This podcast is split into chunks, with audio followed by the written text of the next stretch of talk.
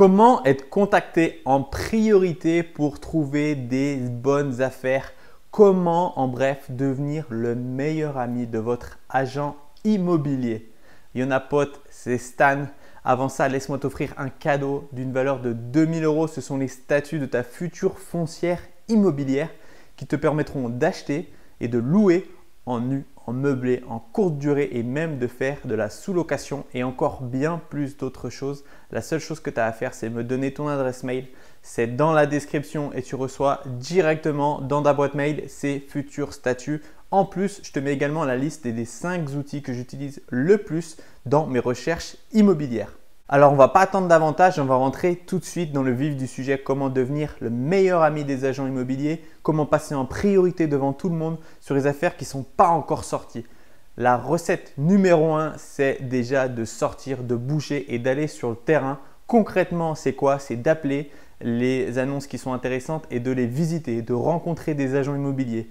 Parce que le premier agent immobilier que vous allez voir, ce n'est pas réellement potentiellement celui qui sera intéressant. C'est bien d'être ami avec des agents immobiliers, mais il faut aussi être ami avec les bons agents immobiliers. Il faut savoir déceler les agences qui euh, mettent en place des ventes au juste prix, au bon prix. Il faut également pouvoir déceler les agents immobiliers qui eux-mêmes ont un réseau de notaires pour pouvoir essayer de toucher des biens lors de succession, lors peut-être de, problèmes d'éviction, de problèmes de paiement. Enfin, il y, a, il y a tout un tas de bons vendeurs que potentiellement les agences immobilières, eux également, s'ils sont bons, bah, ils arrivent à rapatrier ces biens-là en agence et derrière à les écouler rapidement et en priorité à leurs meilleurs clients.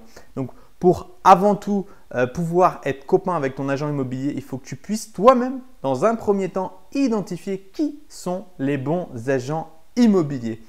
Une fois que c'est le cas, une fois que tu as pu identifier que telle agence, euh, que tel agent immobilier est bon, a souvent de bonnes affaires, et eh ben, le deuxième point essentiel, et là c'est un truc de fou, c'est d'être sympa. Voilà. En fait, on a toujours tendance à oublier lorsqu'on fait une visite et qu'on est acheteur, on se dit il faut relever tous les points négatifs de l'appartement, tous les points négatifs de l'immeuble ou du bien qu'on visite.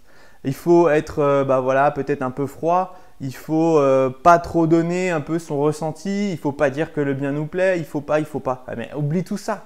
Euh, dis-toi qu'à la place de l'agent immobilier, tu fais des visites toute la journée, tu as plein de gens qui tirent la tête, qui jouent un peu le poker menteur. Toi, il faut que tu sois sympa. On a envie de parler, on a envie d'échanger, on a envie de faire du business avec des gens sympas. Sois souriant, fais des petites blagues, montre ta valeur, montre que tu as confiance en toi. Il faut réellement que tu sois toi-même et que tu puisses montrer à cet agent immobilier que tu es quelqu'un de sympathique avec qui il fait bon faire des affaires c'est réellement un point qui fera la différence sur bon nombre de personnes qui vont euh, être un petit peu euh, voilà, euh, froid, distant avec les agents immobiliers et parfois même qui vont les prendre un petit peu de haut. Un deuxième point qui va être important, c'est d'être précis. L'agent immobilier, lui, il a plusieurs affaires, il a plusieurs biens, il a plusieurs mandats de vente. Il faut que tu sois extrêmement précis dans ce que tu cherches. Il ne faut pas que tu lui dises je cherche un studio, je cherche un immeuble, je cherche... Non, non, non, non. Tu cherches un bien précis. Montre que tu es quelqu'un de précis, que tu sais ce que tu veux, que tu n'y déroges pas. Tu connais limite euh, le, mètre carré, tu sais si tu veux un garage, tu sais si tu veux un rez-de-chaussée ou un dernier étage. Il faut que tu sois très précis. Il faut que tu saches également à quel type de location tu veux faire. Il faut réellement que dans, tête, dans ta tête, tout ça soit précis pour que lui-même, quand il a le bien qui te correspond, eh ben, il va penser à toi directement. Si tu es trop flou, si tu dis je veux un studio ou un 60 euh, mètres carrés ou euh, une colocation trois chambres, mais si c'est une petite maison de ville, ça me va aussi. Et eh ben dans son esprit, ton, en fait, euh, dans, son état d'esprit à lui, ça va pas être suffisamment clair. Et quand il aura parfaitement le bien intéressant, il pensera pas forcément à toi parce que tu n'auras pas été assez précis dans ta recherche. Donc, n'hésite pas à être précis, à savoir ce que tu veux et à pas y déroger. Le troisième point essentiel, c'est de ne pas être un mythomane. Aujourd'hui, on voit trop de gens qui visitent des biens et euh, voilà, euh, je ne suis pas un investisseur lambda, j'ai déjà plein de biens immobiliers et ci et ça. Ça sert à rien parce que lui-même, il est de la partie, lui-même, il a l'habitude de voir des gens aguerris et sur tes premières questions, en fait, il va vite se rendre compte si tu es quelqu'un qui a l'habitude de visiter, si tu es quelqu'un qui a déjà des biens immobiliers, par rapport également au prix du marché, à la discussion que tu vas avoir avec lui, il va rapidement savoir si euh, tu t'essaies de lui faire à l'envers ou pas. Donc il faut être relativement honnête. Euh, je suis persuadé et je suis sûr et certain qu'un client ou un prospect qui vous dit clairement, moi c'est mon premier achat locatif, mais je suis ultra motivé, je suis allé voir mon banquier, je sais qui me suit, euh, je connais parfaitement la ville, je sais ce que je cherche, euh, là, il sera aussi motivé, entre guillemets, pour te trouver cette, bonne affaire et ce bien-là. Et si en plus, toi, tu es sympa et que tu vas le relancer constamment, tu as son téléphone, euh, tu as son numéro de portable, tu lui envoies des textos chaque semaine, n'hésite pas à l'appeler, à prendre de ses nouvelles, à lui dire alors, tu rien pour moi, il va te faire confiance et il partira avec toi quand il aura le bon bien. Mais ça sert à rien de faire croire à, l'agent immobilier que tu possèdes déjà 10 euh, studios, 3 studios, euh, si ce n'est pas le cas, parce qu'il va s'en rendre compte et là, ça sera l'effet inverse.